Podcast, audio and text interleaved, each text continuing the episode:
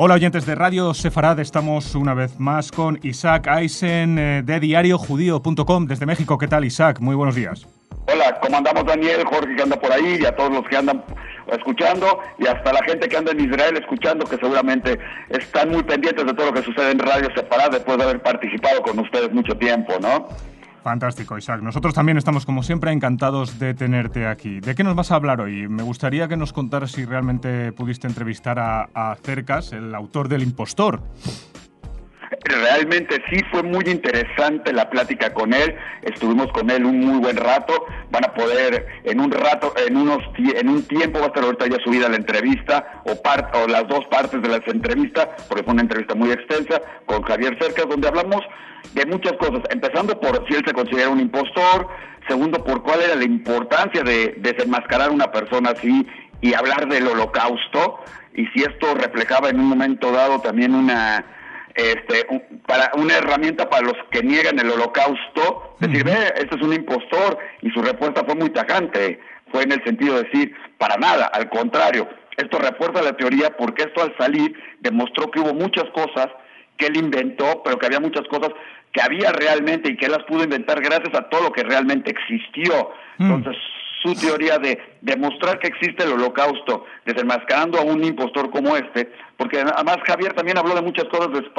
de, de, de, cómo este impostor también sucedió con cosas de España, la España franquista y varias cosas más, ¿no? Sí. Y definitivamente él no considera para nada que esto niegue el holocausto, al contrario, para él es una muestra más y fue algo de lo que él se dio cuenta, no siendo judío, al empezar a estudiar todo el caso de Marco, ¿no? Sí, muy interesante. fue muy interesante la entrevista con él, porque sí nos metimos muy a fondo sobre por qué se le impostó, por qué ser un eh, suplantar un sobreviviente del holocausto, qué implicaba, qué implicaciones tuvo tanto en España como fuera, por qué fue la importancia, porque una de las cosas que le preguntamos es, muy bien, hay muchos impostores, como él dice, todos somos impostores, ¿por qué este caso fue tan sonado en España, donde además pues no hay una cultura del holocausto porque no les tocó directamente en gran manera, ¿no? Claro, claro. Es, eh, y sus puntos de vista fueron muy interesantes de por qué y justamente por eso nos decía es que fue algo que además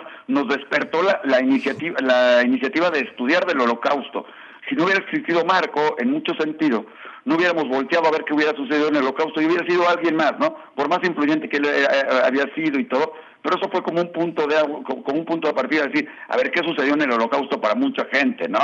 Entonces también en ese sentido este, es importante, ¿no? Y como él dice, lo importante no es que, no se hubiera comentado, sino cómo es posible que nadie haya escrito sobre el tema mucho más, ¿no? Y sobre la vida de Marco y sobre lo que él contaba, ¿no? Entonces va sobre ese sobre ese perfil de entrevista muy interesante se las recomiendo escucharla en, lógicamente en www.diariojudío.com y lógicamente podrán jalar el link seguramente desde Radio Separat porque vale la pena escucharla, ¿no?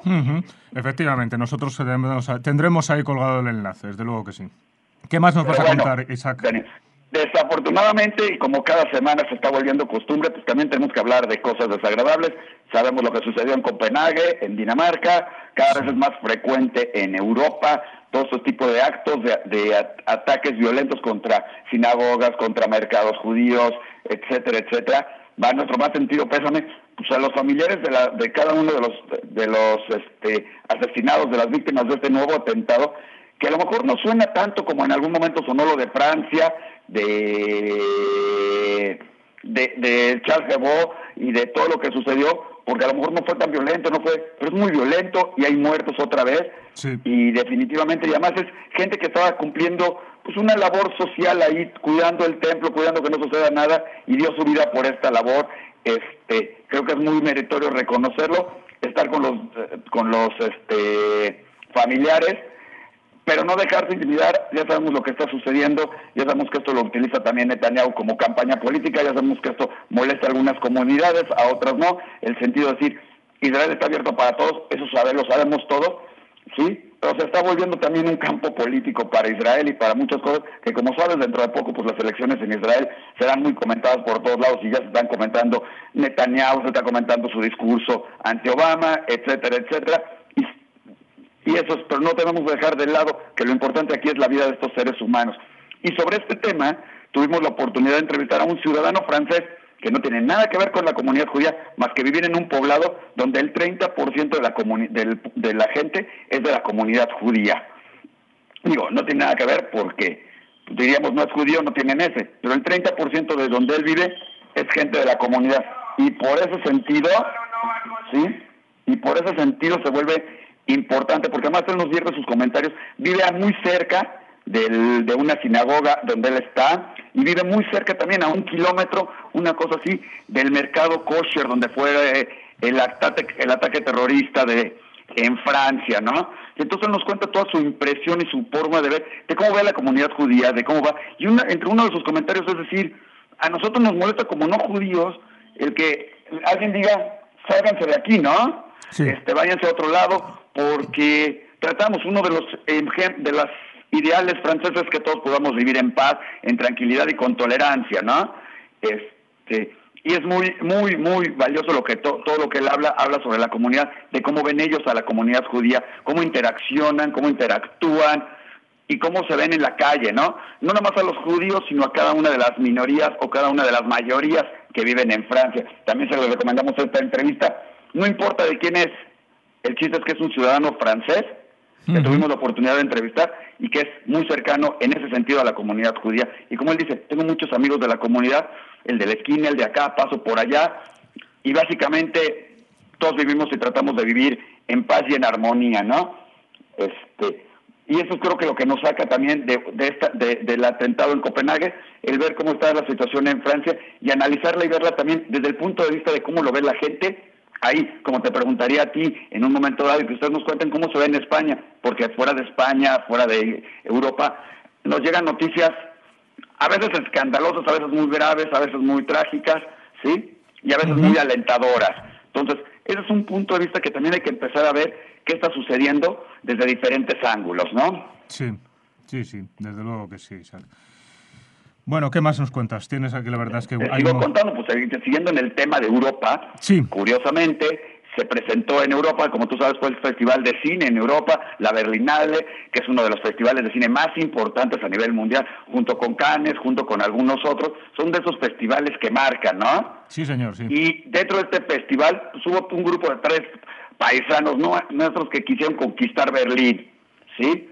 Años después, 70 años después de muchas cosas que sucedieron por allá y todo, quisieron conquistar Berlín. Y se fueron ni más ni menos a Berlín con una película que se llama 600 millas. Es una película que habla sobre el tráfico de armas entre México y Estados Unidos, ¿sí? Sí. Este, eso, pero dentro de todo esto es que es la ópera prima, como se les llama, a la película de eh, Gabriel Ripstein. Gabriel es hijo de otro gran cineasta que ha dejado una gran escuela en México como Arturo Ripstein, que ha hecho películas, telenovelas, ha hecho muchas cosas, televisión.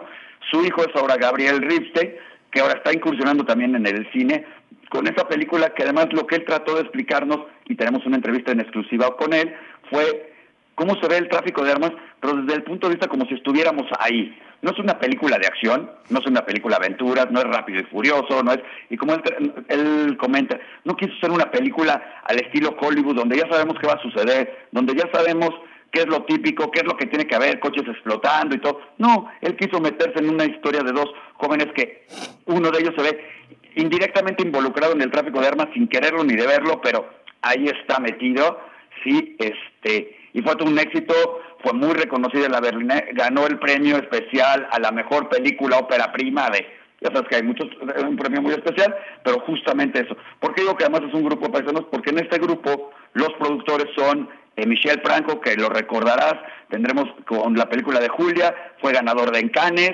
y Moisés Sonana, que es el otro productor, ¿sí? Sí, este, Ganando en ese sentido, ¿no? Eh, y fueron, conquistaron, se presentó, ha tenido un éxito tremendo, empezó el viernes sus presentaciones, terminan esta semana y han tenido llenos totales, ha llamado mucho la atención y está destacando dentro de la Berlinale, ¿sí? En, lo que se refiere a, es a Europa, ¿no? Entonces, para que por eso digo que no todo es se oye grave desde Europa, también hay cosas interesantes que suceden en esos sentidos, ¿no? Desde luego que sí, y esto es una buena noticia, qué duda cabe. Y, y, siguiendo sobre un tenor, pero ahora muy diferente, se llevó a cabo, y hablando de grandes éxitos y todo, se llevó a cabo en México, te, te, recuerdas que platicamos, que un grupo de también parte de la comunidad, incluyendo lo que nosotros conocemos acá, o que se ha denominado el Jewish Business Club, ¿sí? Eh, se llevó a cabo un Business Day, Digital Business Day, con eh, ponentes muy interesantes, muy importantes como gente de Linio, de la prestigiada marca Nike, ¿sí? de la prestigiada marca de Banamex, uno de los bancos más importantes en México, sino tal vez el más importante, y cada uno de ellos vino como, como expertos en medios digitales a platicar. Estuvo José Sevilla, estuvo Marcos Penjos, y, varios, y varias personas más, Ariel Mizrahi de Kubitz, entre las personalidades que estuvieron ahí, y cada uno habló de temas que fueron por demás destacados y de consejos que vale la pena escuchar porque nos cambian un poco a muchos la visión de cómo hacer negocios en Internet y cómo aprovechar estas herramientas. Diario Judío está en Internet, Radio Separada está en Internet, pero muchos tendrían que estar en Internet, pero hay que hacerlo correctamente y muchos consideran que a lo mejor la publicidad en Internet es gratis y no, hay que saber cómo invertir, cómo hacerlo, cómo verlo como un medio y aprovecharlo con redes sociales, con medios, con publicidad en radio separada y con muchas otras cosas y saber qué hacerlo, ¿no? De esto nos hablaron y nos habló, Nike platicándonos sobre sus campañas y cómo planean una campaña y que no nada más es como que ahí se vaya a ver qué tuiteo el día de hoy o qué pongo en Facebook. Linio nos habló sobre el comercio electrónico y cómo hacer negocios. Librerías Gandhi nos habló de lo que es un mercado como los libros en Internet y si tienden a desaparecer o no los libros en forma impresa. Eh, Banamex nos habló sobre cómo hacen ellos un community manager, manager para lo que es este un banco como Banamex y qué hay que hacer con cada uno porque pues muchos dirían para qué tenemos que seguir una cuenta como Banamex, ¿no? ¿Qué me da? Pues es el banco, lo sigo, ¿para qué me da? Todas las estrategias que han creado alrededor de eso, apoyando otras cosas que hacen, pero mucho pensando en sus redes sociales y en ir generando ese tráfico y ese interés, ¿no? y, sus puntos de vista. Eso fue, creo que muy relevante. Digo, y lo más importante es que además fue organizado abiertamente, no fue un evento comunitario nada más. Hubo mucha gente de la comunidad, muchos jóvenes de la comunidad ávidos de aprender, de saber y de aprender estas técnicas nuevas, tecnologías nuevas y estar siempre al pendiente y al día de lo que va sucediendo en el mundo. Porque hace tiempo nadie hablaba de un community manager, Facebook, Twitter, y hoy tienen que ser básicos para cualquier cosa, ¿no? Hmm. Perdón. Y, tío, y dentro de eso tuvimos la oportunidad de platicar con José Smeke, él es parte del Jewish Business Club, pero dentro de sus cosas importantes es que es un gran emprendedor, ha hecho muchos negocios, empieza con muchas cosas, las termina y hace mucho. Y dentro de eso empezó una empresa que hizo para convertir todos los sobrantes de forraje, de, alimento para animales, todo lo que sobra, que luego nada más se, quema y, contamina, ¿sí? Cuando tú haces una cosecha de X plantas o todo, todo lo que sobra, que no se lo pueden dar de comer animales o que sobró de la comida de los animales, normalmente se quemaba o se quema. Ellos encontraron la manera de que con esto crear un producto que generara combustible y fue tan, tan, exitoso lo que están haciendo que el propio presidente Enrique Peña Nieto en una presentación que tuvo en México hace unos días los felicitó y los premios les reconoció como la empresa startup más importante de México. Creo que es un valor importante también dentro de este Jewish Business Club, dentro de la comunidad judía y todo esto, ¿no?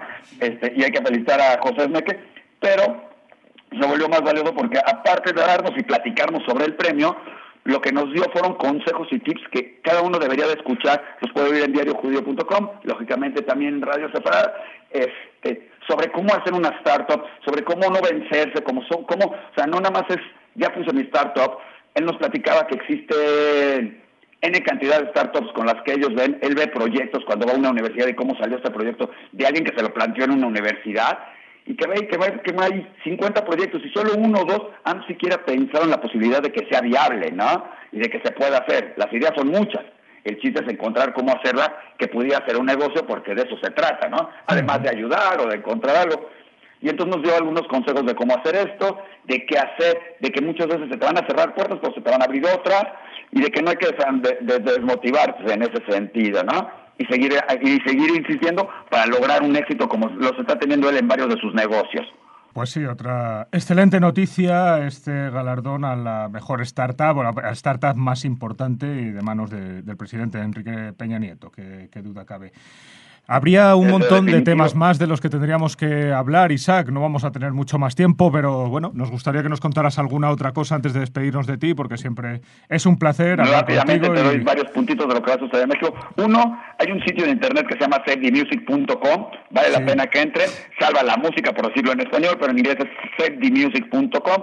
La importancia que tiene es que está cumpliendo 13 años y como muestra de esto, Safety Music es un sitio donde se ha recopilado mucha música, está tratando de salvar música en ladino, en español, en hebreo, en yiddish, música mucho en especial, música judía. Y como tal, sí, este, lleva 13 años haciéndolo, recopilando, tiene cientos de miles de, de textos y de títulos de cada uno, algunos hasta con karaoke, y hoy en día nos está regalando cada día en su bar mitzvah, en vez de que le regalemos por su bar mitzvah, nos regala canciones cada día y cada día nos está regalando otra canción en ladino, en español, en hebreo, en yiddish. Para irnos un poco más rápido, hablando de esto mismo, donde involucra estas tradiciones, pues viene ya próximamente, en, unas dos semanas, estaremos hablando del Festival de Bailes y Danzas, Cantos y Bailes de Israel, que es el Festival Aviv que se lleva a cabo en México. Cada año lo platicamos, participan todos los colegios, participan todas las organizaciones, en grupos independientes, viene gente, muchas veces ha venido gente de Venezuela, de, Colombia, de, Cuba, de Estados Unidos, de San Diego, que vienen a participar en este festival, donde lo más importante es la convivencia entre todas las escuelas, entre todos los jóvenes. Bailan, bailan, bailan, hay un día para niños, todo, pues ya lo estaremos platicando. Dentro del mismo festival de Danza Beat se ha incorporado lo que antes era independiente, pero lleva varios años estando como parte y como inaugurando el Festival Aviv, que es el Blow Shine, que son como te hemos, hemos ya comentado en años anteriores, son todas las bandas, todos los chavos que tocan, todos los jóvenes que tocan música, que formaron su grupo y todo y tocan música rock o más o menos así. Es un festival de música, vale la pena impresionantemente escucharlos, verlos, porque es magnífico cómo tocan.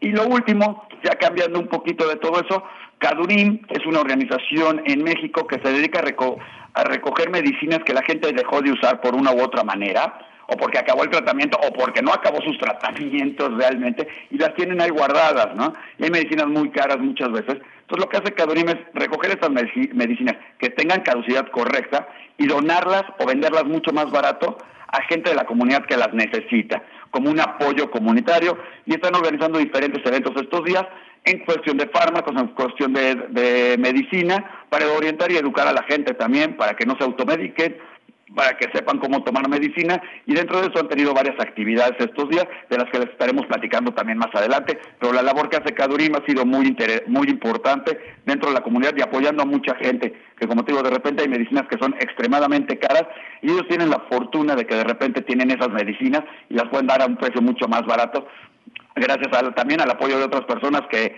las dejaron de utilizar o que acabaron el tratamiento y les sobraron media caja, una caja, y entonces las pueden donar. Ellos las juntan y las dan. Algunas de las cosas que suceden dentro de la comunidad judía de México, ¿no? Una excelente iniciativa, sí, Isaac. Muchísimas gracias, Isaac. Isaac Eisen de diariojudío.com desde México, como siempre, contándonos un poco cómo funciona la actualidad en, ese país. Isaac, muchísimas gracias. Eh, volvemos a estar, como siempre, dentro de 15 días hablando contigo. Muchísimas gracias, fue un placer estar con ustedes. Ya estaremos platicando, como digo, de estos temas para todos tus oyentes en Radio Separat, que cada vez sabemos que son más y más. También aquí en México, que cada vez más gente está al pendiente de ustedes. Muchas gracias, Isaac. Un fuerte abrazo.